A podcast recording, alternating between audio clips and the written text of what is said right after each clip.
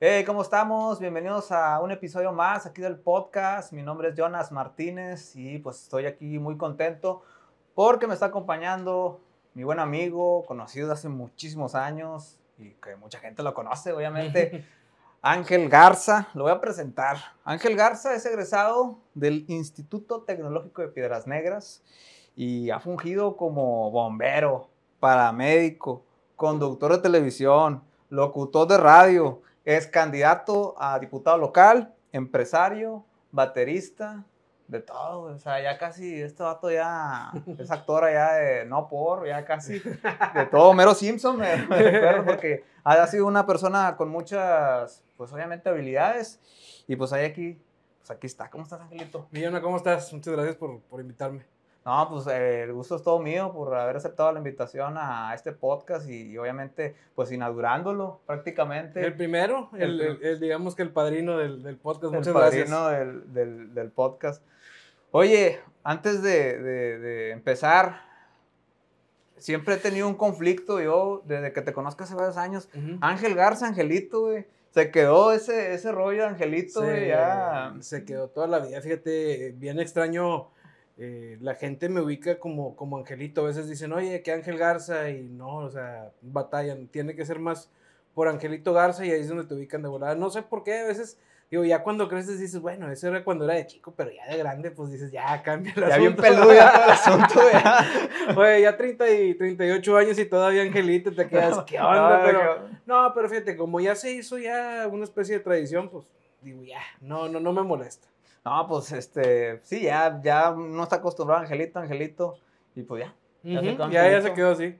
Este, oye, y por ejemplo, ¿qué ahorita qué andas haciendo? Hemos, te he visto ahí que subes historias ahí que andas en, en varios este, conciertos y así todo el asunto. ¿Cómo te andas moviendo ahorita? Pues mira, ahorita para empezar voy saliendo de una rachita de, de vacaciones, porque hace dos meses terminamos lo, de, lo que mencionabas de la, de la campaña de la Diputación, que se dio la oportunidad. Entonces, como fue algo muy estresante, eh, cansado, tanto mental como físicamente, dije, pues vamos a agarrar un poquito de, de, vacaciones. Ya de regreso andamos ahí, pues viendo qué, qué proyectos eh, eh, armar, en, en, qué, en qué empezar a, otra vez a, a desenvolverme, porque estuve pues, un tiempo en radio, ya lo había mencionado, este, terminé en radio, me pasé la campaña y luego ahorita vacaciones, entonces ahorita ando de agente libre. Este, pero ya hay unos proyectos en puerta que, que están por cerrarse en unos días y ya empezar a, a, las, a las labores cotidianas, a trabajar de nuevo. Andas de agente libre, no en el grupo, porque hay un grupo que se llama ah, así. libres. No, no, no, ando, ahorita, este, se puede decir, pues, ¿por qué no? Pues desempleado, ¿verdad? apenas vamos a, a retomar eh, labores, digo, ya están ahí unos proyectos ya nomás por, por cerrarlos y empezar de nuevo a, darle con todas las ganas. Te, he visto ahí en, en, en, conciertos ahí de Grupo Frontera, este, como ahorita que la Agua Colación, que es un grupo muy popular, o sea, ahorita trae la de Grupo Frontera y Peso Pluma, la de Tulum y así. Ah, la de Tulum, sí. Este, ¿Cómo se siente ahí la vibra con los conciertos ahí de, Grupo Frontera? ¿Tú que has ido a verlos? Es, es muy padre, fíjate, eh, bueno, yo eh, con, con, su manager, con Víctor Hugo Ruiz, tengo una amistad también igual como contigo de, de varios años. Este, es muy buen amigo. Entonces, eh, hace unos, hace unos eh, días se presentaron en Gómez Palacios y, y pues fui a la, a la, a la presentación y todo el hecho de estar detrás de ellos, el ver cómo se preparan, cómo llegan, cómo lo recibe la gente, cómo ellos eh, están en el backstage eh, antes de salir a, en este caso fue un palenque, cómo, cómo salen, cómo se preparan, cómo se encomiendan. Eh, es, es, todo muy padre conocer el detrás de, y también cómo es la logística, o sea, que eso es lo que a mí en muchos de los conciertos me ha gustado, la logística de la preparación de un evento, que esté el audio listo, que, que esté los camerinos, todo ese tipo de cosas siempre me ha gustado mucho, que se cuente con la seguridad necesaria, entonces de ahí es donde me gusta un poquito y esa vez pues como me invitaron fui, aproveché, disfrutas el concierto. No había tenido oportunidad de verlos presencialmente más que puros videos y pues no, es, es una experiencia muy, muy, muy, muy padre. No, pues sí, o sea, ahí se sentía, digo, ahí lo que he podido ver así en los videos y videos de otras este, influencers así, que han estado ahí con ellos en vivo participando. Eh, uno de ellos se me viene a la, mente, los de Navarrete Show, por ejemplo, ellos han participado ahí con ellos y obviamente pues se siente la vibra ahí diferente y pues son el grupo del momento, le pegaron, son de del Valle de Texas, ¿no? ¿Tengo entendido? Sí, este, pues mira, fue, fue un golpe de suerte eh, que, que, tuvo Frontera, porque yo recuerdo exactamente que hace un, fíjate, hace un año, en septiembre más o menos, bueno, ya casi el año, ¿eh? Ajá. Eh, me habían hecho una invitación para, para integrarme a la empresa donde ellos trabajan.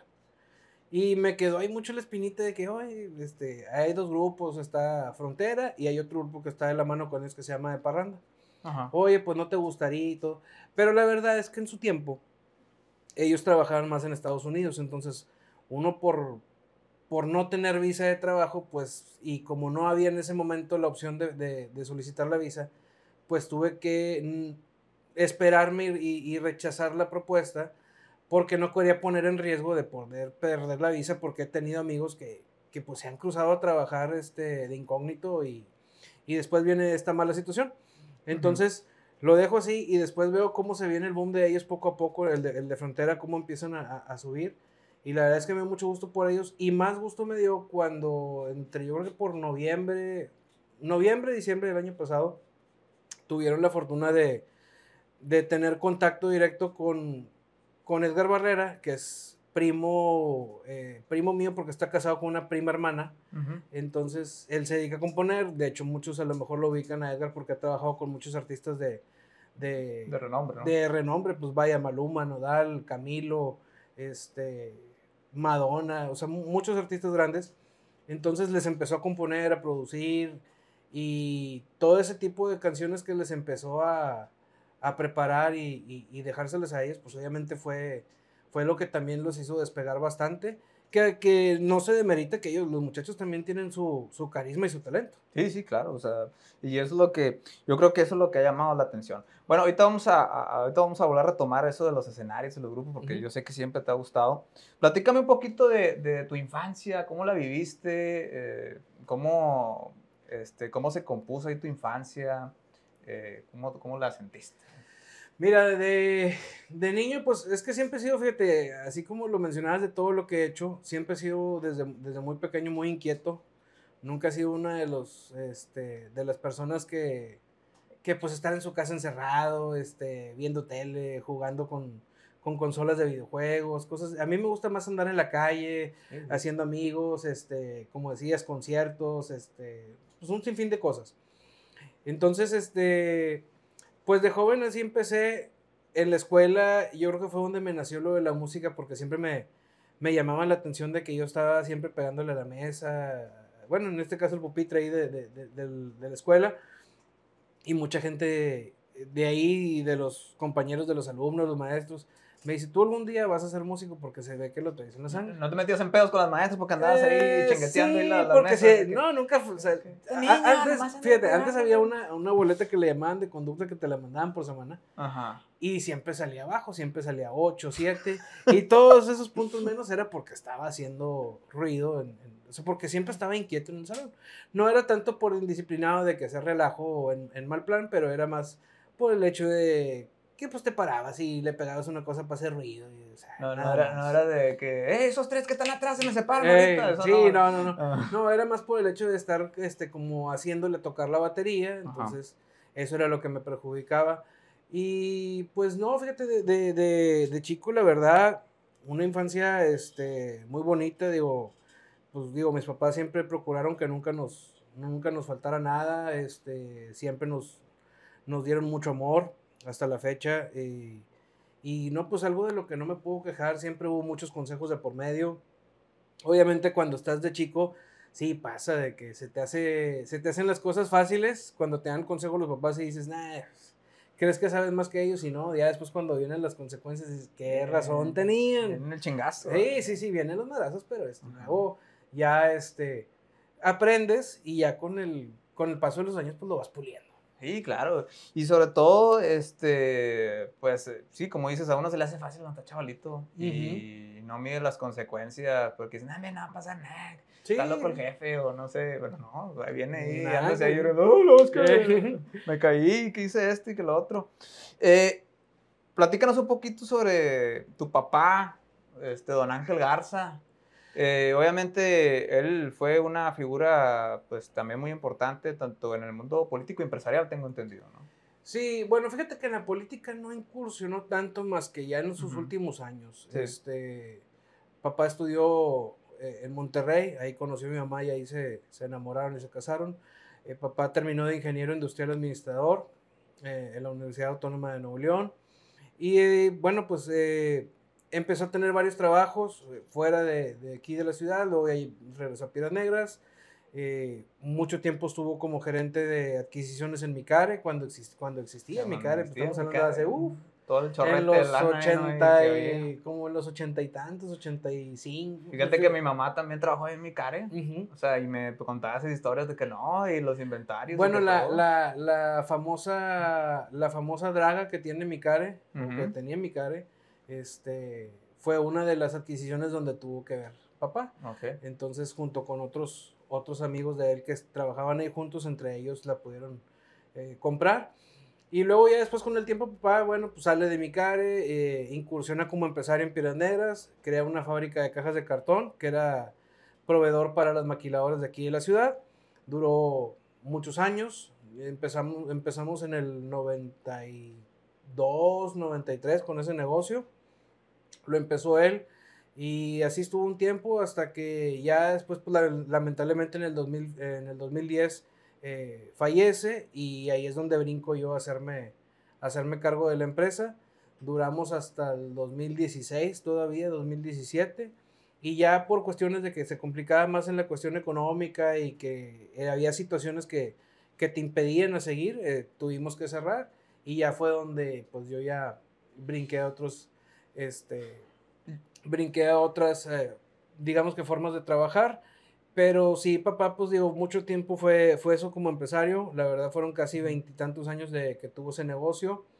Y también por fuera, pues obviamente eres igualito yo a él. Eh, el hacer amistades, entonces estuvo como presidente del Casino Nacional, estuvo como presidente del Club Rotario, mucho tiempo estuvo como, como socio del Club Rotario, estuvo como tesorero de la Cruz Roja, eh, siempre estuvo haciendo muchas cosas también este, de beneficencia para piraneros. Oye, y, y por ejemplo, la, la, faceta como que yo, me, yo recuerdo esa faceta eh, cuando eras este, el dueño así de la, de la fábrica, o existía la fábrica.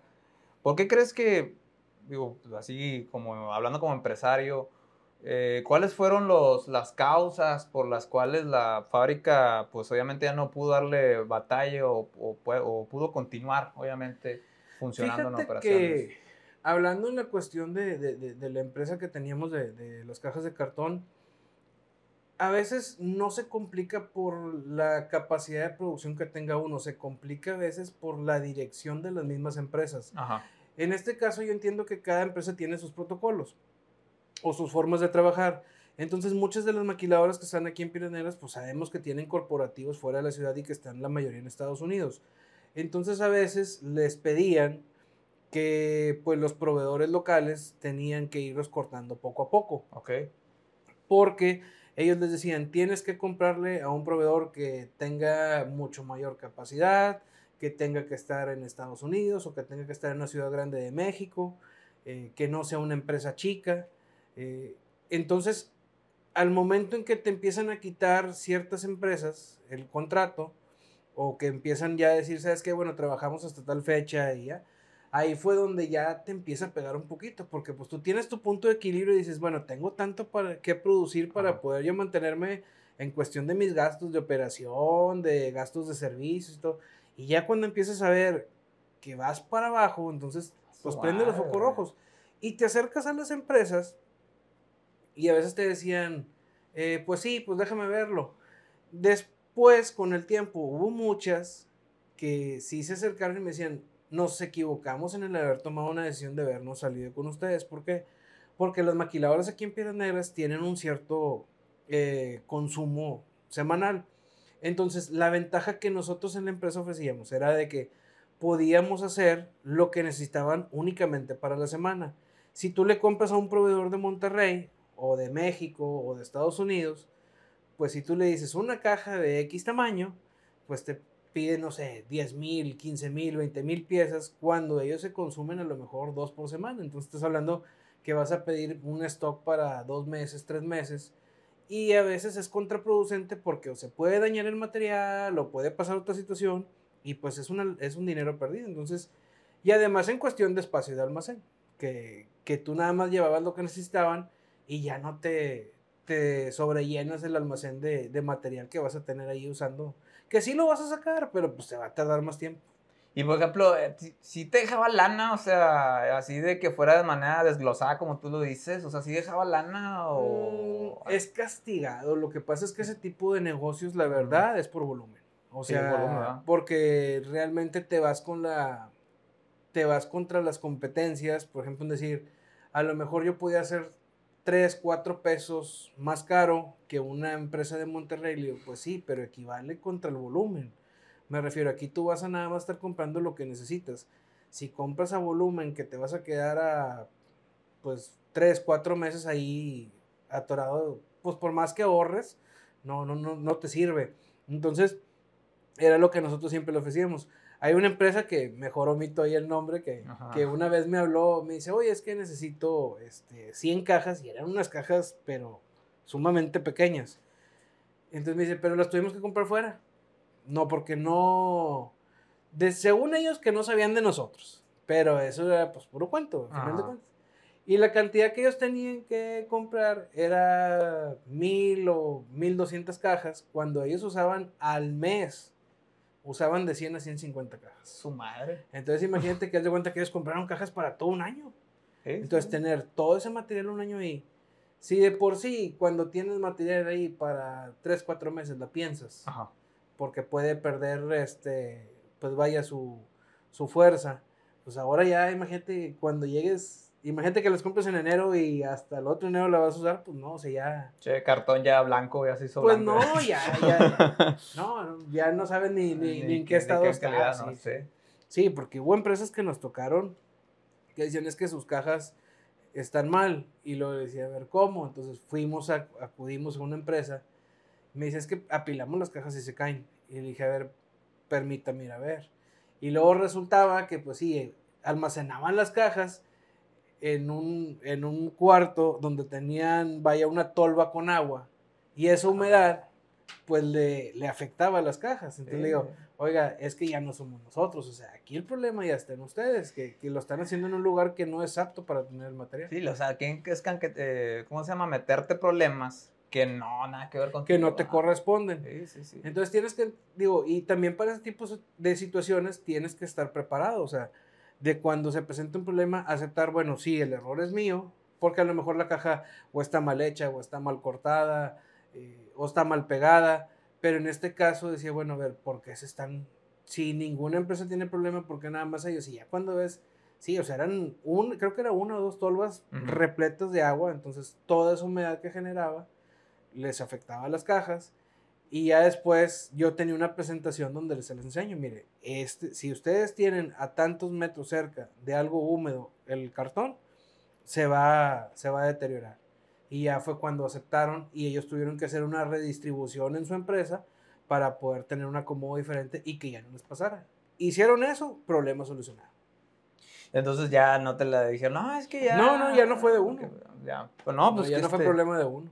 Sí, porque siempre pasa, ¿no? Que muchas veces los mismos eh, gerentes, no sé, o hasta los dueños no quieren como que la responsabilidad y les la van a empaletar a alguien más. Sí, buscan empaletar a los proveedores, pero también hay que aceptar cuando el proveedor tiene la culpa, bueno, pues obviamente respondes, pero cuando es por parte de la empresa, si tú les haces la observación y ellos no la quieren tomar en cuenta, pues ahí sí ya ni cómo hacerle, o sea, pues que... ese es el problema que muchos, y no lo digo nada más en mi caso, me imagino que de los que nos estén viendo que sean proveedores de alguna empresa, en algún momento les ha pasado, que les quieren aventar la paleta y no saben cómo defenderse y ahí viene el problema, que luego después te cortan el contrato, te dejan de comprar y te afecta.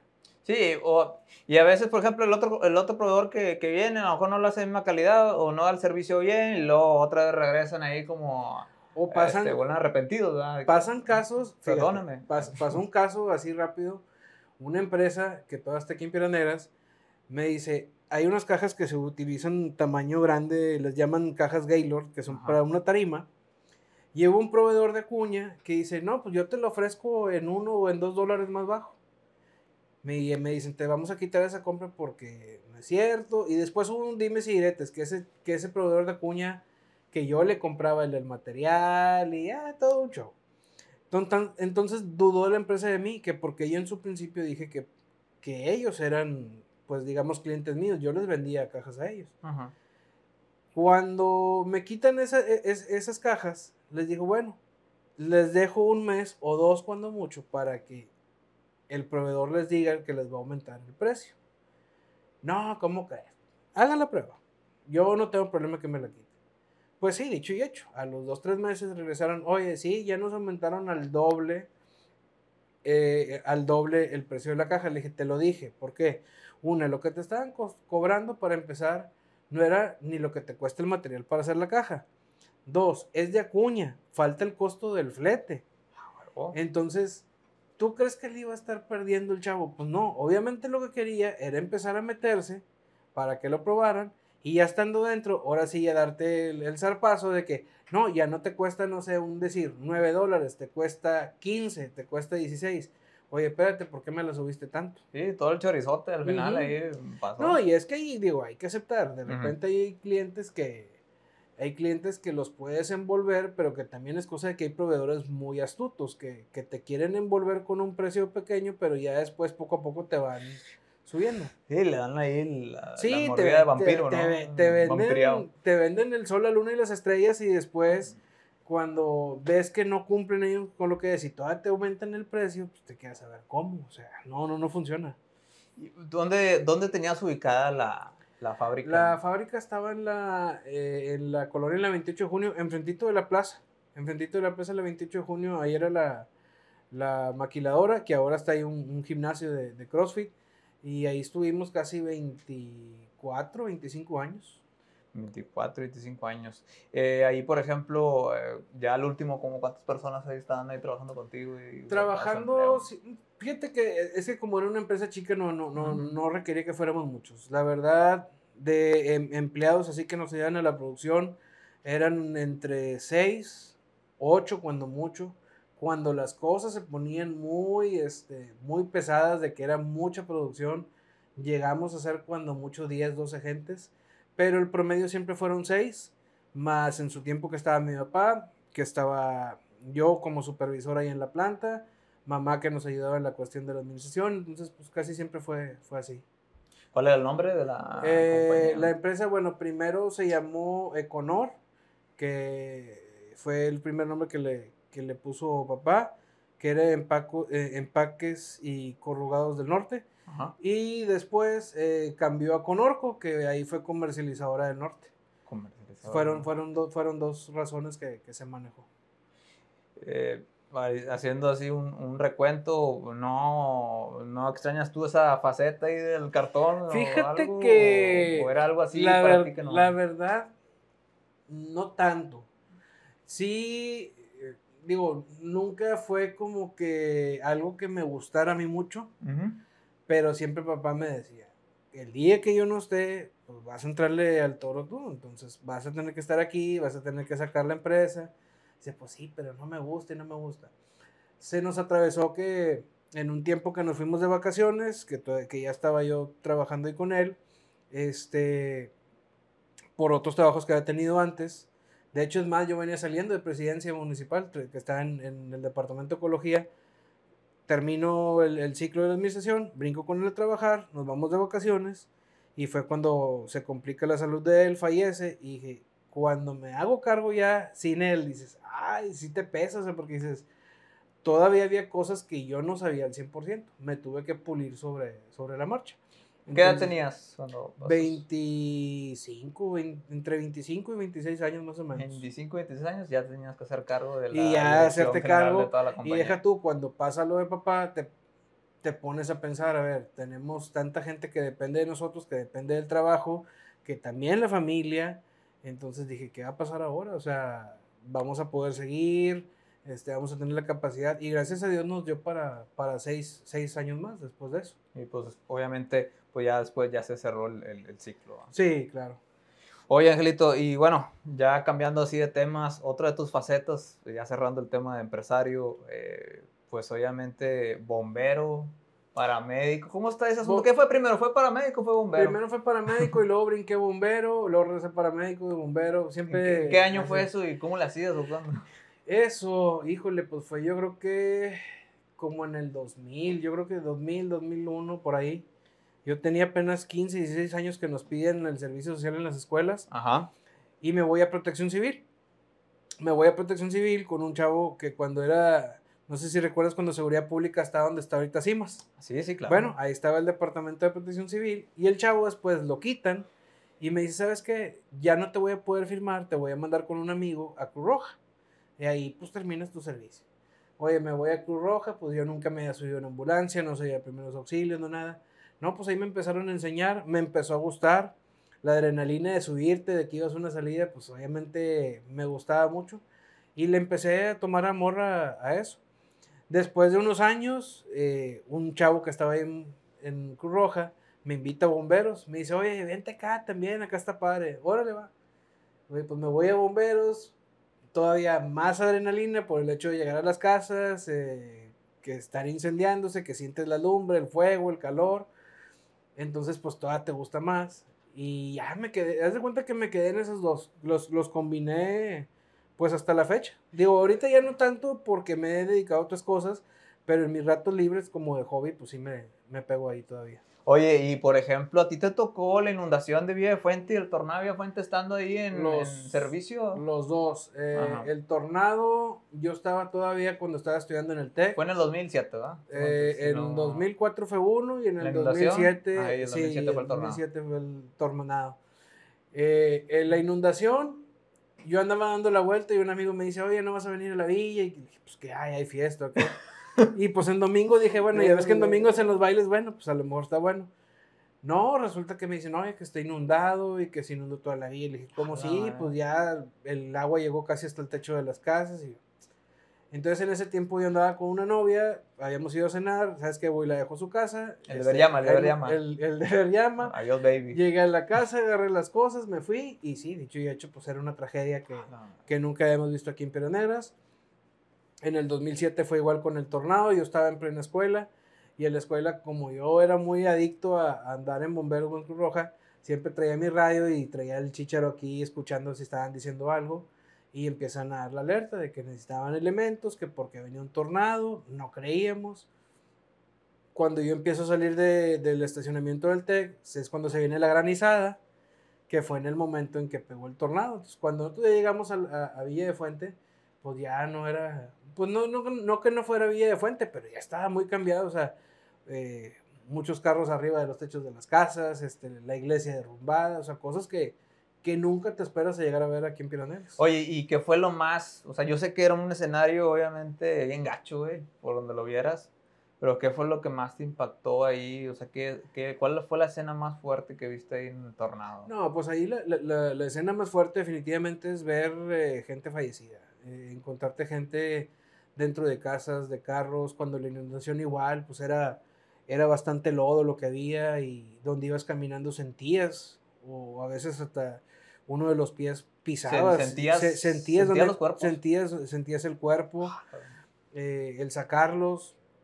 La verdad es que todo eso fue, fue muy fuerte para, para mí como experiencia, pues porque te da lástima, pero que luego ya después con pláticas con gente te decía, es que había gente que, que no se quería salir de sus casas, que no creía, que, que pues no les daba miedo salirse de su casa porque les fueran a robar y lamentablemente por amacharse a, a esa situación, pues perdieron la vida. Sí, o sea, en la inundación, pero en el tornado ahí fue otra situación diferente, ¿no? Porque Sí, pues, hubo- salió es de que, la nada. es, y- es que el tornado también fue algo pues, no. inesperado. ¿Cuándo te imaginabas que en Pioneros un tornado Un tornado, o sea, iba a no. azotar? O sea, eh, Y luego con la tecnología que había antes, que era un poco más y- limitada. Y, de luego fue información, una hora, creo que fue como entre las 6 y 7, Ah, que es cuando muchos salen de los trabajos. sí. Y por ejemplo, muchos de, de, de la Coca-Cola que vienen de allá para acá, que cruzan por la villa para llegar a Piedras, a muchos les tocó. De hecho, hay un video que, Ah, que sí, se hizo famoso, viral. ¿no? que pasan la curva de, las vías del tren y llegando a la plaza se pierde la, imagen de, del video porque el carro... el, el vato. Sí, porque, porque el carro se voltea, el, carro se voltea y, y lamentablemente mucha gente pues ahí los agarró desprevenidos.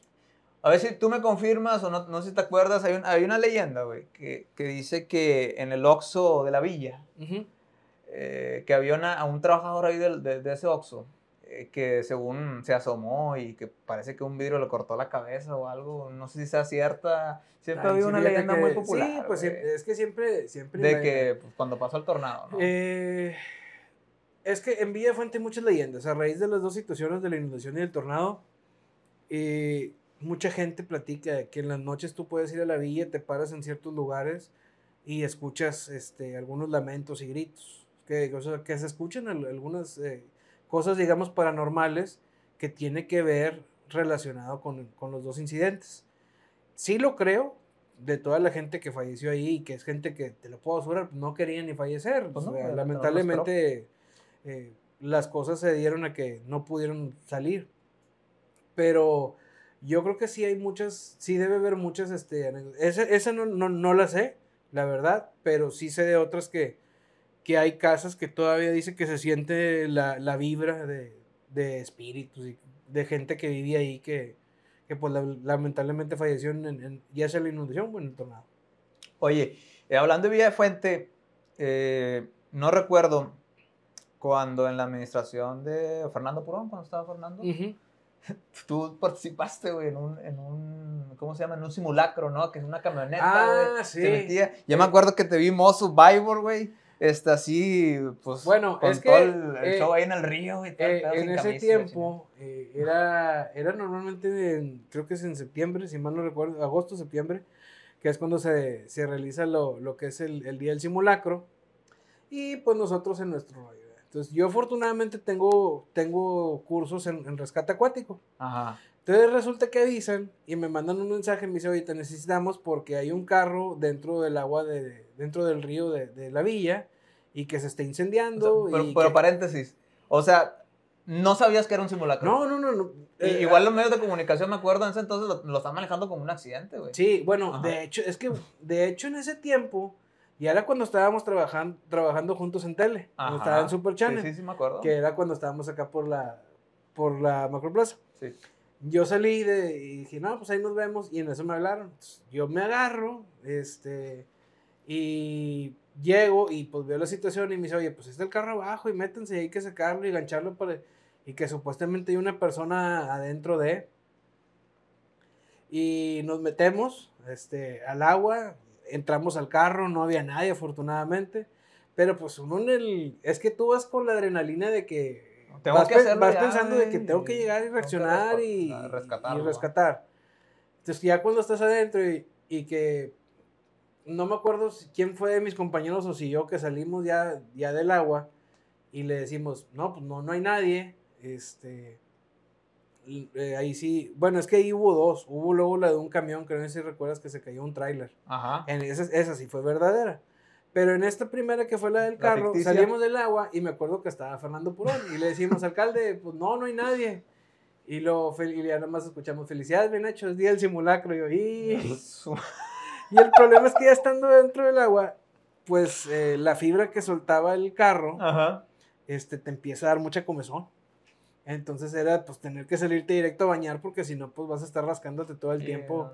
Este, porque la fibra, la fibra de vidrio, no, no, pues te empieza, se te empieza a pegar y te da un comezón por todo el cuerpo. Entonces, eh, eso sí fue así como que te quedas, mm, gracias por avisar. Digo, como quiera lo tienes que hacer porque de eso se trata. Pero de perdido, es que nunca te van a decir si es real o no. sí, es que, para que, mentalizar a la adrenalina, ¿va? Que fue lo que nos pasó lo que te decía con el otro accidente, el de un tráiler que, se cayó al río y ahí sí lamentablemente la, persona, creo que el trailero le dio un infarto este, y cuando cae el, lo que es la cabina dentro del agua, uno de los compañeros que entró a buscarlo, pues sí, estaba la persona dentro y ahí sí... No hubo como, no, ya había fallecido, pero era a raíz de que le había dado un infarto y por eso el trailer fue, fue hasta el agua. Y, y me acuerdo en tu etapa de rescatista. No, pero ahí nos tiraste paro más por la amistad a mucha gente. En la última inundación, gran inundación que hubo en el 2013, que se inundó Ah, pues, todo sí. el centro, güey, eh, parte de la colonia Roma, secciones de ahí de, de 16 de septiembre y colonias es- este, ahí Sí, la circunvecinas. González, Níspero, Roma, Las Fuentes, o sea, no, no muchas, se, muchas. se inundaron varias. Y yo esa noche me quedé pendejo, güey. eh, ahí en el radio, güey. Es que, pues, mira, yo, para la gente que, que, que, no, que no me conozca en la faceta, este, o no se acuerde, o, o no sepa, pues yo muchos años trabajé en Super Channel, ¿verdad? Y en. Radio Zócalo. Antes nada más era Radio Zócalo. Ujú. Y yo me quedé ahí, este, era un viernes de la noche, pues no tenía nada que hacer, güey.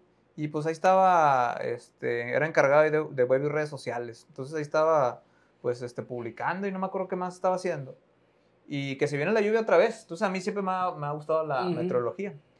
Y me acuerdo que mi buen amigo Ángel, me mandó un saludo, estaba tocando, este Ángel Alvarado, ¿no? Sí, este estaba tocando en una en lo que es el eh, en un negocio ahí por 16 de septiembre y me dijo oye va, va a seguir lloviendo porque me acuerdo que ese día en esa inundación de 2013 era en junio julio no Era Sí, junio, más o menos. Pues es que se vino desde, se vino, vino desde un día antes ¿verdad? La, la lluvia se vino desde un día antes, pero lo fuerte fue en la madrugada. sí la madrugada Por- Eh, perdón, porque Ajá. yo recuerdo que con otro Ángel, Ángel Robles, eh, habíamos bromeado, ángeles, ¿no? habíamos bromeado ahí en, en- en la sala de redacción.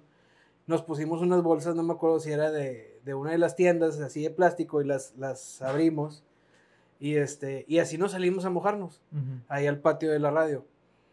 Y, eh, y después nada, oye, que se vino el agua con todo y empezó a inundar colonias y, oye, esto ya no es normal.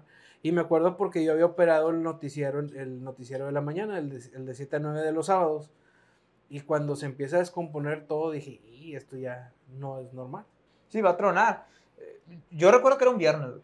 era un Sí, pues viernes fue en la viernes noche. para amanecer sábado. sábado, el entonces- sábado yo ya andaba... ya, ya, ya andabas ahí jalando, pero eh, era viernes, madrugada de, de, de sábado, y se empezó a inundar ahí en las instalaciones ahí de Radio Zócalo, que están en la avenida Carranza, este, ahí por, eh, por enseguida una famosa paletería, ay, este, y, y llega Angelito Garza, rescatista, en la camioneta que tenías antes. Ah, sí. ¿Era que Una F... Era una F-150 Gris, gris. con el logotipo de Con la el- cartonera, sí, traía el logotipo de la cartonera, pero se lo tapaba con un imán que era de bomberos. Bueno, güey. Y yo me, me- yo, pues yo me salí, güey, de ahí de la avenida Carranza, pues, este, en el edificio, es una puerta metálica, todavía Sí. está ahorita. Entonces, ya el agua ya se estaba metiendo. ya llegaba el agua ahí. sí. Entonces, el, el agua básicamente arriba de, pues, del, pues, la mitad de la pierna para abajo, básicamente. Yo dije, no, hombre, me voy a quitar los calcetines, güey. Me los quité y la chingada. Y andaba descalzo y se me cayó un calcetín al agua, güey. Ah. No, hombre, se me todo, güey. Y luego te seguía lloviznando y tú estabas parado en la esquina, güey. sí, porque esquina. estábamos entrando a la González a sacar gente. Y yo me subí, yo me trepé ahí en la camioneta tuya. Ey. Y ahí anduve como, como prisionero ahí de, de policía preventiva, güey. Como una hora ahí atrás Sí, así en la, pues la camioneta, güey. Porque haz de cuenta que pues todavía andaba rescatando gente, pero me empezaba a de Entrábamos güey. hasta donde se podía. A veces, Ajá. fíjate, en una nos tocó que entrar con un autobús de esos amarillos de los escolares. Ajá. Y cómo estaba el nivel del agua que hasta el autobús se quedó varado en el agua. O sea, porque le llegó literal, era muy, muy alto el nivel. Entonces, era muy difícil entrar a rescatar a la gente. Tenías que entrar literal a pie. Sí, o, sea, sí estaba. sí Porque estaba era muy fuerte. alto el nivel. De perdido sí fueron, no te miento, yo creo que metro y medio, dos metros de, de altura de agua. Sí, no, para que se haya inundado el Sí, centro sí, sí, y sí, sí. parte, o sea, sí llovió mucho. Y pues la verdad, digo, es una de las experiencias en las que ahí Ángel me, me nos apoyó. Este, oye, ahora cuéntanos un poquito ahora, ya, ya pasando por la faceta de bombero, de bombero, paramédico, paramédico. eh, la faceta de que siempre, yo siempre te he visto en todos los eventos, güey. Sí, he visto, de- ¿sabes dónde yo te conocí, güey? Que no fue tan, tan, tan, este, ya, no tuvo un final tan, tan bonito, que no lo vamos a decir, pero en el, en el de Platanito, güey. Ah, ok. Sí, Ahí- ahí sí, te sí, conocí. Sí, sí, sí. Este, pinche Platanito te traía un carro, bien cabrón. Y ahí dije, ¿a quién es Ángel Garza? Y desde ahí, güey, ya, te- Desde ahí. ya desde ahí ya estabas en el radar mío. Y pues de ahí ya nos conocimos. Este, pero yo siempre te he visto, güey, en muchos eventos. O sea, en múltiples Fíjate eventos. que eh, eh, lo que pasa es que siempre me han gustado los eventos y luego con conocidos que son los que organizan, pues a veces me invitan y estoy en el detrás de, o sea, en el llamado al backstage. Y afortunadamente con esos eventos he conocido muchas agrupaciones y de muchos me he, entablado una muy buena amistad, entre ellos Duelo, La Firma, La Fiebre Loca, este, Leandro Ríos, muchos del, del corte europeo y comediantes también. Entonces, ya es muy común que la gente dice, va a haber evento, va a andar Ángel. Sí, Pero es por el hecho de que cuando vienen ciertas agrupaciones, por la amistad que tenemos, me dicen, acompáñanos, por cuestión de seguridad, porque se quieren sentir tranquilos, porque a veces quieren ir a comer y no saben a dónde. Entonces a veces eso es lo que pasa de que cuando llegan, oye, me hablan, ya llegamos, vamos a comer, vamos, ok, voy por ellos. Y siempre estoy en los eventos, pero aparte porque son muchos de los grupos que, que a mí me gustan, entonces, y, y como digo, como tengo muy buena amistad con ellos, pues por eso estoy ahí. Oye, y tú últimamente te he visto que has entrevistado a luchadores, güey. O sea, te has metido también en cositas de la lucha. Fíjate que hubo un tiempo, lo que pasa es que yo también de muy chico me empezó a gustar mucho la, la, lucha, libre. De hecho, acabo, eh, el fin pasado, eh, el sábado estuve en, en la área de una función eh, con gente que venía del consejo, que son de los de allá de México. Y yo los empiezo a conocer. Algunos sí tengo mucha relación, algunos otros no, nada más de pura vista y, y la pura foto entonces, cuando se vino lo de la pandemia, yo estaba apoyando a un, un chavo que es promotor y me dice que la página no quiero que se quede sin movimiento, vamos a hacer algo. Y me dice, pues tú estás trabajando en tele y en radio, eres locutor, eres conductor, ¿por qué no haces entrevistas con luchadoras? Yo te los pongo y tú los entrevistas. Y dije, ah, pues está bueno. Y empezamos con uno, dos o tres independientes y después conozco a uno que pertenece ahí al consejo de, lucha libre de, México y me da el contacto de la gente de medios. Me dice, habla con ellos, si te autorizan. Bueno, entonces me pusieron a prueba. Me ponen a prueba, eh, les mando la entrevista, me dice, oye, nos gustó mucho. Y a la semana me dice, eh, ¿tienes chance de entrevistar a este, a este otro? Ah, sí, claro, adelante. Y empiezo a entrevistar uno, entonces ya fue uno por semana. O sea, me dicen, cada miércoles o jueves te vamos a mandar a alguien de, del elenco. Pero como éramos considerados un medio nuevo y pequeño y chico, pues te mandaban del elenco de la mitad para abajo. O sea, te mandaban a los, a los primerizos, no te mandaban de los estelares. Y así de repente sí me daba como que la pique de que, ¿por qué? ¿Por qué? Hasta que luego hubo un reacomodo ahí en la gente de, de medios. Y ya nos empezaron a mandar de todo, de los estelares, de los de las luchas semi y todo y empiezo a conocer a muchos que yo en, la verdad anhelaba entrevistarlos y empiezo un canal, empiezo un canal de lucha libre, este, los empiezo a entrevistar, empiezo a subir las entrevistas, este, me faltaba un poquito más de darle más difusión, pero la gente sí, sí le gustaba. Y ahorita, pues es uno de los proyectos que también quiero retomar, ahorita ya que, ya que pasó. El, el problema fue que ahí cortamos un poquito el canal porque tuvo mucho repunte y mucho trabajo con la pandemia, porque todas las entrevistas pues eran en línea, o sea, utilizabas el Zoom o otra aplicación para poder entrevistar en línea y pues ya, editabas y subías.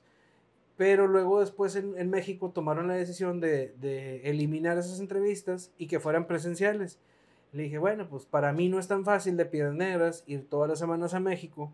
Sí, obviamente. Y más por mi trabajo, de decir, ay, no, pues no voy a estar un miércoles y, y jueves porque tengo que ir a México a una entrevista y regresar.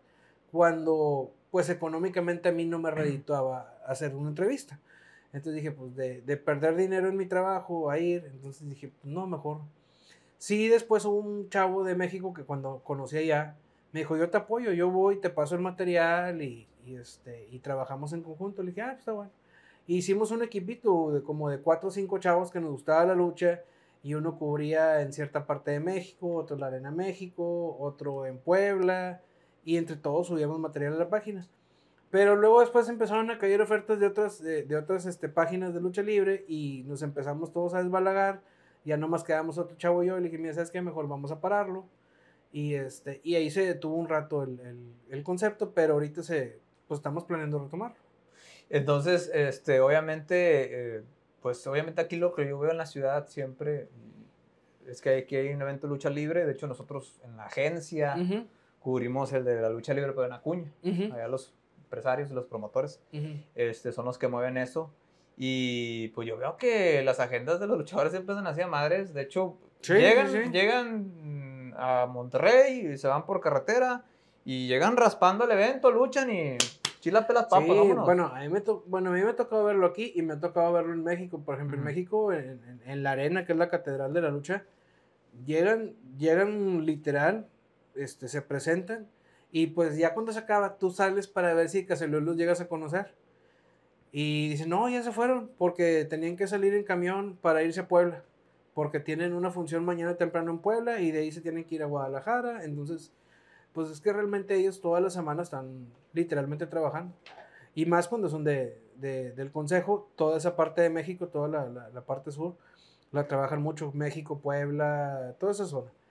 Y este, y los que son, por ejemplo, de la otra empresa de AAA, que son los que más visiten acá Piedras, pues igual, o sea, por ejemplo, ahorita viene un, un, amigo que es de Monterrey, que va a luchar en Laredo, luego baja Piedras y después de Piedras se va a Cuña y de Cuña se va a Aguascalientes. Entonces tú dices, o sea, es como que termina y, y más que nada por, no es tanto de que se vayan rápido, sino que los tiempos que te toma de traslado. O sea, pues como no, el aeropuerto de la ciudad y sobre todo también de Acuña no son tan grandes, no tienen conexiones muy fáciles. No, y, son trabajos muy pesados, que a veces... Eh, digo, el desgaste físico, digo, yo le, le, aplaudo a la gente que se dedica a la lucha libre, este, el desgaste físico, que a veces no es bien remunerado, que son los cansancios de andar de una ciudad a otra, que ven poco a sus familias.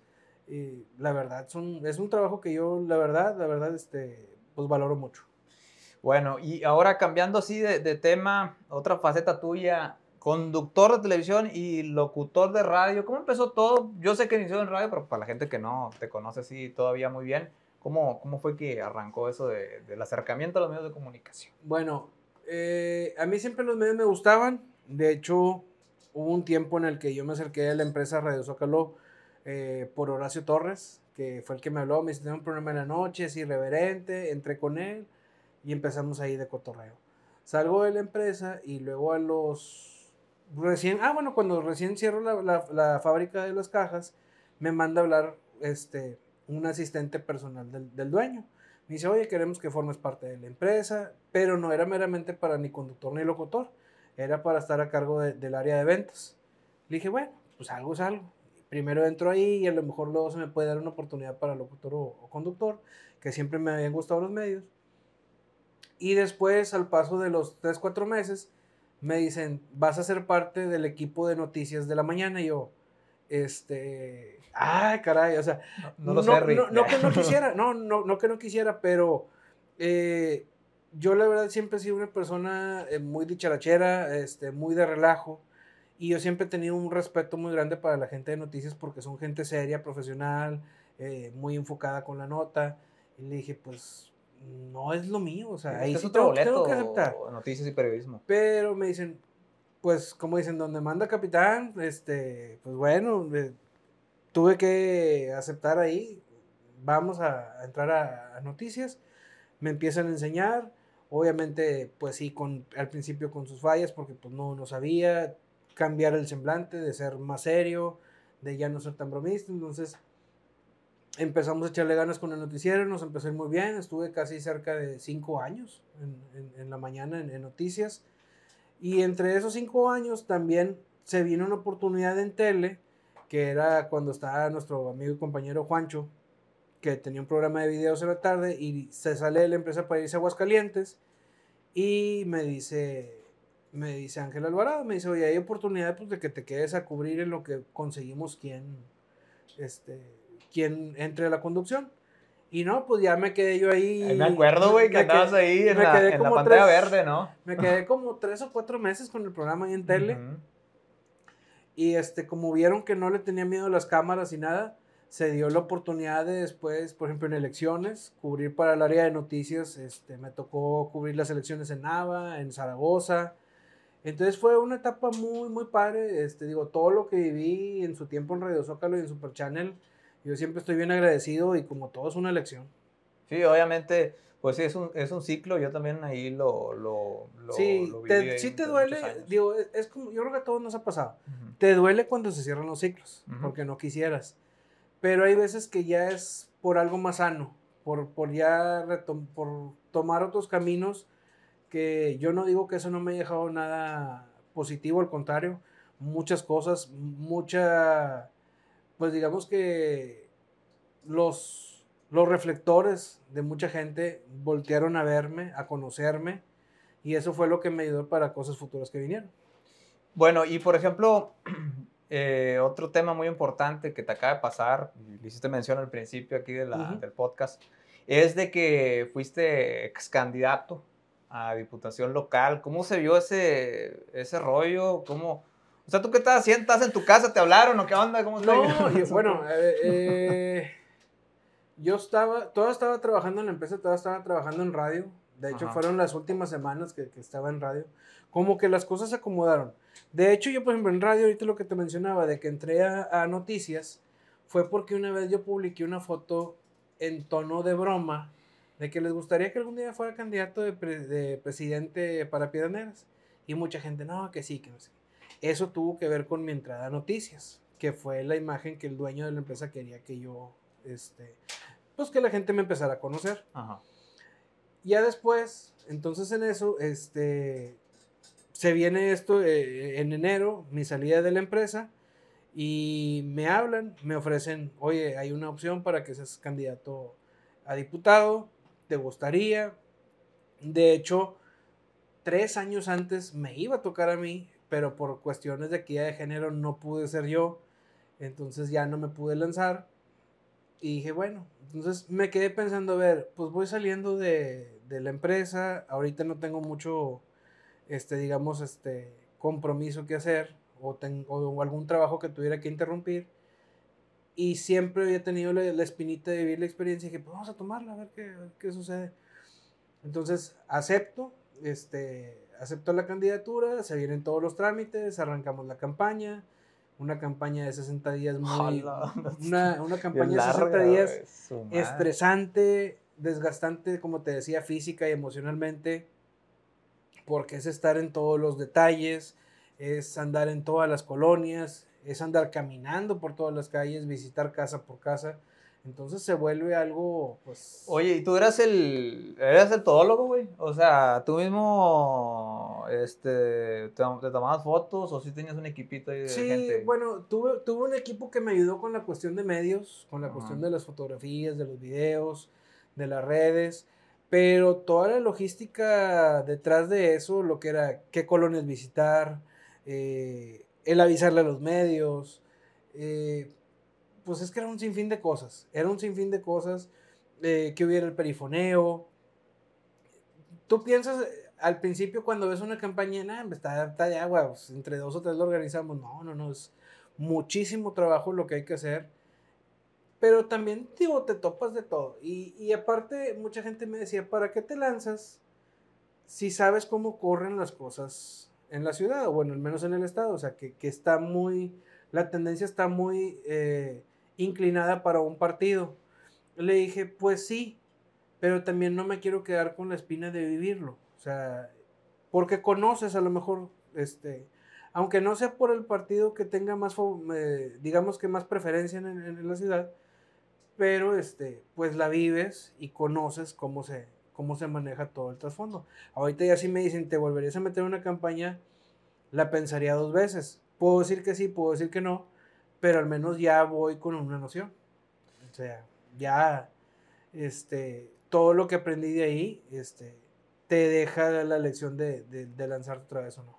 La otra vez te lo dije, este, ahí en primer piso este, cuando nos encontramos, te decía, oye, pero pues de ahí, ahí apareces en todos los espectaculares, estabas ahí en todos los pues, espectaculares. Pues, es que mira, y es fecha que la gente, que la gente me ve, oiga, usted era el candidato, y sí, este, no, pero ahí para la otra, usted échele ganas y va a ver que eh, te da gusto porque hay gente que te conoce.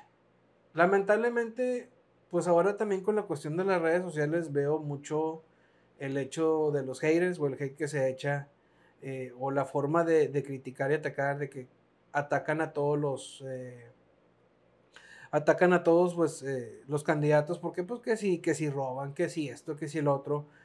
Lamentablemente la gente no se da la oportunidad de conocer a, los candidatos. yo le decía a mucha gente, bueno, hay mucha gente me atacó de que, ah, otro que quiere vivir del horario público. Le dije, a ver, la verdad nunca he tenido necesidad y he estado metido en muchas cosas que al contrario, yo pongo de mi dinero para hacer, no que me deje a mí. Como el caso de haber estado en el Club Rotario, como eh, estar en Bomberos, en Cruz Roja. Eso yo realmente yo le invertía, no era algo que a mí me dejara dinero. Entonces era lo que yo muchas veces a la gente le decía, pero pues obviamente, mira, respetas la, la opinión de cada quien. Ya después, con el tiempo, la gente pues se da cuenta. Lamentablemente sí, pues hay de repente prácticas que ya mucha gente les sabe. Se me dicen, oye, van a andar vendiendo el voto, van a andar haciendo el otro. Digo, pues dime algo que no sepamos. O sea, eso se hace aquí y en todos los estados de, de México. Entonces, la cosa es tener el acercamiento con la gente que realmente te conozcan, que verdaderamente vean una opción diferente. Y que no, y, y que no te vean con esa opción de ser aborazado por querer estar en el poder. O sea, porque hay gente que sí es así, o sea, gente de que es una elección y en la otra y en la otra y en la otra. A ver, yo siempre he sido de pensar, lánzate en una, aprende y deja tiempo. Trabaja si quieres para después para otra elección, pero trabaja no siendo el candidato, trabaja como, una, como un ciudadano normal. Ya después se te presenta la oportunidad, la tomas, pero no estar insiste, insiste, insiste, porque imagínate lo desgastante que es. Sí, 60 días. Oye, es que si son muchos días de campaña y yo decía, ay, güey, o sea. No, llega, llega, el llega en los últimos días, en los últimos 5 o 6 días, que ya a veces. es que uno se trauma ya con, con no te traumas, también. Pero, era. uno como ciudadano. Pero literal, literal, ya tú te bajabas a, a una colonia y decías, ay, ¿cuánto tiempo me falta? O sea, ya porque ya era cansado. O sea, sí es, sí es cansado, pero también te motivaba el equipo, te motivaba la gente. Entonces dices, ya me subí al barco, ahora pues no me tiro, o sea, vamos a terminar. Mucha gente me decía, pues declina y apoya a otro. Le digo, no, pues, ¿por qué? Porque soy de las personas que nunca defraudaría el apoyo de las personas que me han ayudado. O sea, que, que todas las personas que estuvieron más de 40, 50 días, imagínate, recorriendo conmigo, oigan, ¿saben qué? Ya no dice, oye, pues ¿cómo? O sea, ¿de qué se trata? Entonces, era cumplir hasta el final, pasara lo que pasara. Me decía, cosas buenas van a venir. Eh, no han pasado, pero no lo dudo que puedan pasar. Y ya, pues digo, lo que, lo que se venga de aquí en adelante, pues este, es, es más, que, más que positivo. Oye, y por ejemplo, eh, una de las cosas que, que, regresando un poquito a que pues, tú eres una persona que asiste a muchos eventos, así, eh, y creo que una vez me lo dijiste, hace muchos años vino el expresidente de México, Enrique Peña Nieto. Ah, sí. ¿Te tomaste una foto con él, güey? Sí, cómo no. Pero ¿por qué no la quisiste subir? No, sí la subí. ¿La subiste? Sí, sí, creo que sí, por ahí debe, de andar en las redes. Este, en mi Facebook debe estar. ¿Cómo le hiciste fue, para llegar ahí? Fue cuando vino... A la pues del regimiento, ¿no? no, andábamos, eh, era cuando estábamos trabajando en tele, nos tocó cubrir cuando vino a la exposición de México, eh, Pasión por México, que era la exposición que hubo en la plaza, en la Gran Plaza.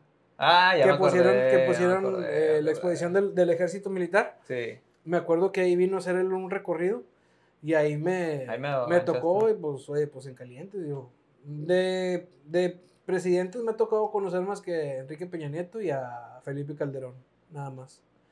Ah, pero pues porque pues es que también uno que le encanta andar en el mitote. sí, sí, yo sé que andas La de Felipe Calderón fue en una escena que le hicieron en un, en un club aquí privado y este y ahí él dio una plática y fuimos a ver y este no pues de, de entre ahí nada más ellos, pero que tú digas así, ahorita yo Ángel Garza ser un amante de la política, no, porque la verdad tengo más más pasión por la música, más pasión por los medios, eh, ahorita me está gustando un poquito esto de lo que hacen ustedes de, de, las redes sociales. Me gusta un poquito de todo eso, o sea, de, de generar contenido. Y al rato OnlyFans, ah, no. ya, no, no, es que, fíjate, yo me he dado cuenta cómo, cómo la gente, cómo hay gente que le va bien con ciertas cosas. Obviamente OnlyFans, este, sabemos que es más por el lado de las mujeres. Sí. Porque eso es lo que más grande. De hecho, es más, cuando estaba en lo de la lucha libre, había una, había una amiga que era colaboradora con otra empresa y ella pues entrevistaba y todo. Y de repente se salió de ahí, abrió su OnlyFans. Y ya se cuenta que pues ya de eso vivió. Un Lamborghini, ¿no? Oye, Sí, ¿por qué- no, ¿cómo no, tienes la verdad es que la chava, la chava estaba modelo. guapa. Por eso la metieron a, a- lo del concepto de lucha, por, para que llamara la atención. Una chava guapa entrevistando a uno de los luchadores. Y ya después se viene eh, esta, esta opción, o la aplicación de, de, de OnlyFans. Este, tomó el reto la chava y pues le fue bien. Y dejó lo de la lucha. Y ahorita ya no sé a qué se dedique. Pero este, pues la verdad es que, digo, ¿cómo, cómo hay a, a- a varias personas que pues es algo nato que se les da en las redes sociales? O sea, y no nomás OnlyFans, o sea, hablo OnlyFans, Instagram, TikTok, este, Facebook, YouTube, o sea, Es que crear, es que crear contenido, eh, nosotros lo vemos en la, en la agencia, nosotros nos dedicamos. Este, No es fácil. No es fácil. O sea, tienes que tener, hay que tener un equipo, que ya lo tenemos, pues Ujú. somos una agencia. eh, detrás que pues, a, tú, a ti te va a tocar pautar, a ti te va a tocar este, meterle este, ads a los a las pautaciones, tú Ujú. publicas las historias. O sea, es un, es un montón sí, así de hay que ser personas. un equipo. Y obviamente, pues hay algunas personas que todavía no lo ven así. Pero ahorita lo que me he encontrado eh, con muchos empresarios es que, y otras personas es que pues, ya lo ven como un trabajo. Hace muchos años no lo Sí, ven como sí, un sí, trabajo, pero ahorita ya la tendencia fuerte, sobre todo, yo no me dejaba mentir, en, a raíz de la pandemia Ujú. fue, así- se fue haciendo más grandes. Y la ventaja es que cuando haces un buen trabajo, como las marcas te piden, que ya las marcas hacen que tú vivas de, de esto. O sea, porque ya dices, bueno, yo, digo, yo lo veo, por ejemplo, con, algo, como decías ahorita, algunos influencers. En el caso aquí, por ejemplo, muy sencillo, de aquí de Piraneras, Karen Barrera. Ujú. O sea, una chava muy joven, muy guapa, que le empezó a echar ganas. ¿Ya tomaste foto con ella? Todavía no. Ah, Ok, Ujú. La, la, conozco su familia. Ah, ok, Eh, ok. conozco su familia, pero. eh, y a ella una vez la vi en persona ahí en el canal, pero foto, foto con ella no tengo. Este, pero sí conozco muy bien a su familia. Y este, pero veo, por ejemplo, el caso de ella, cómo le fue tan bien. O sea, que ya vive del hecho de ser un influencer. O sea, cómo su Instagram tiene millones de seguidores, en el TikTok, ahora que tiene poco que se casó y que hace colaboraciones con su esposo. eh, es más, me- hasta el papá, que el papá yo lo conozco, que es doctor, o sea, como el papá también se presta para trabajar con ella y eso funciona bastante bien. Entonces, digo, mucha gente se queja de que, ay, pues los, los que trabajan para redes, este, pues no tienen trabajo, o sea, es nomás ponerse enfrente de una cámara. Le dije, no crean que es tan fácil, o sea, es pensar qué vas a hacer. O sea, Sí, por ejemplo, ahorita yo, tengo, yo tuve que estructurar Ujú. estas este, las preguntas preguntas y, y luego tuve que stalkearte un poquito güey, para ver. bien, bien, bien acosado, ¿no? El vato, Bien acosado en el, Sudando, el No, tuve que stalkear poquillo para volver a acordar otra vez y echarle ahí a la memoria. Para poder, obviamente, poder hacerte las preguntas correctas y ir enlazando. ¿verdad? Y es que, es que hay un chorro, eh, digo, hay un chorro de cosas. eh, digo, me puedo ir atrás y hay muchas más cosas que, que me ha tocado hacer. Es que, digo, como siempre sido una persona muy hiperactiva, digo, y ahorita que terminé lo de la campaña, me pongo a pensar, ¿qué sigue? O sea, es o retomar las entrevistas de lucha, o un proyecto que tengo ahí, o dedicarme a trabajar con los grupos, que es algo de lo que también me gusta. Entonces, es estar en constante. ¿A ti te gusta la batería? Sí, me gusta la batería, pero también lo que te decía, me gusta el detrás de la Ajá. preparación de un evento. Eh, la seguridad, de que esté el audio, que, que, que estén los grupos, todo eso. Entonces, digamos que es lo que hace una especie, un road manager, que es lo que le llaman que, que anda con un grupo y que el grupo tenga sus habitaciones, que sepa dónde está, eh, dónde se van a presentar, o sea, en general todo. Que, que, que, si, que si le paguen al grupo, porque luego de repente el grupo se sube y a la mera hora, oye, pues no nos salió y resulta que tocaste de gratis, entonces... Oye, ya se fueron los empresarios, ¿no? ¿Cuánto fue, no? Eh? ¿Cuánto De, de- de- Este, y, y que y no, no, no, y que pasa en muchos lugares. Este, de hecho, ahora en la función esta que fui a la de Laredo, la de la lucha, pues igual, estaban platicando de que un, iban asociados con un chavo que es promotor y transió a la, a la persona que, con la que se asoció. O sea, resultó que la persona se dijo que se sentía mal y no era cierto, o sea, simplemente se, se puñaleó la lana y se fue. Y, Subiendo historias, ¿no? Allá en Cancún. Y luego resulta que la otra, la, la persona que iba asociada, pues tuvo que entrar al toro por los cuernos y desembolsar lo que ya habían puesto. Pues de a buenas que tenía dinero para poder desembolsarlo, Sí. porque luego si no te queda Pero, lana. pues, No, no, no, y a final de cuentas como quiera y al evento le pierdes. Ajá. Pero también, este, es que ahorita ya todos los eventos son un riesgo.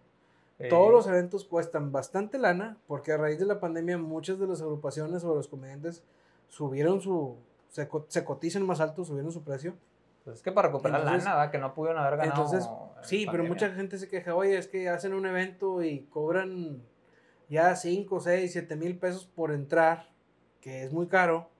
Dice, cuando te vas a una ciudad como Monterrey y te cobran la mitad o menos, dices, ah, o sea, pero es que también, pues te tienes que adecuarte a la, a la ciudad. Si sabes que no te va a ver tanta gente, pues el precio se eleva definitivamente.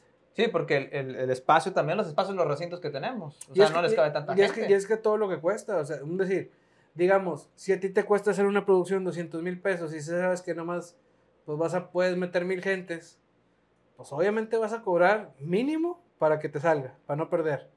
Sí. Y si es que te van las mil. Sí, sí, y ha pasado una rachita muy mala en los últimos eventos que han venido a la ciudad. Piedras Negras, hablando específicamente de conciertos así, que no han llenado, ¿verdad? Pero Por- tiene que ver también que, que se abran a esta opción de las redes sociales a promover.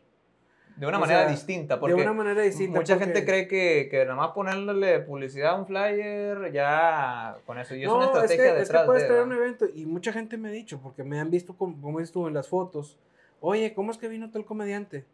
Pues es que estaba anunciado. No, yo no lo vi. ¿Por qué? Porque a lo mejor a veces el empresario no le metió la publicidad eh, debida, ni en redes, ni en radio, ni en tele, ni en periódico, que a veces yo digo, bueno, ahorita realmente la verdad, si tú dices, ¿dónde le meto publicidad?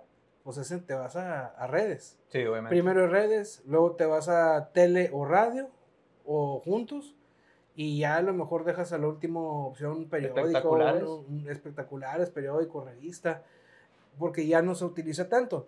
Y así tú te vas a una calle, pues digo, las veces que nos hemos encontrado así, por ejemplo, en primer piso, ¿no?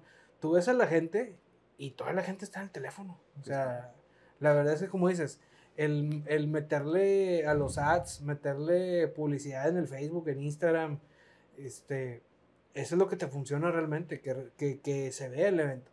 Pero también que sepan hacer la publicidad, o sea, que sea direccionada, porque hay gente que dice, ah, le pongo mil, pues sí, pero te lo digo gente de Cuernavaca y de otros estados que ni van a venir al evento, pues y, no, y- y no. no solo eso, o sea, mucha gente le, atasca todo el dinero a un solo este, flyer cuando tienes que hacer una estrategia detrás de y Ujú. obviamente ver que ahorita que está pegando más, que está pegando más ahorita, pues los reels. y- Sí, o sea, tienes, no, que, tú- tienes que hacerte preguntas y obviamente, este, pues Pero sabes también que cosas. tiene que ver mucho con los eventos, el hecho de que se amontonen.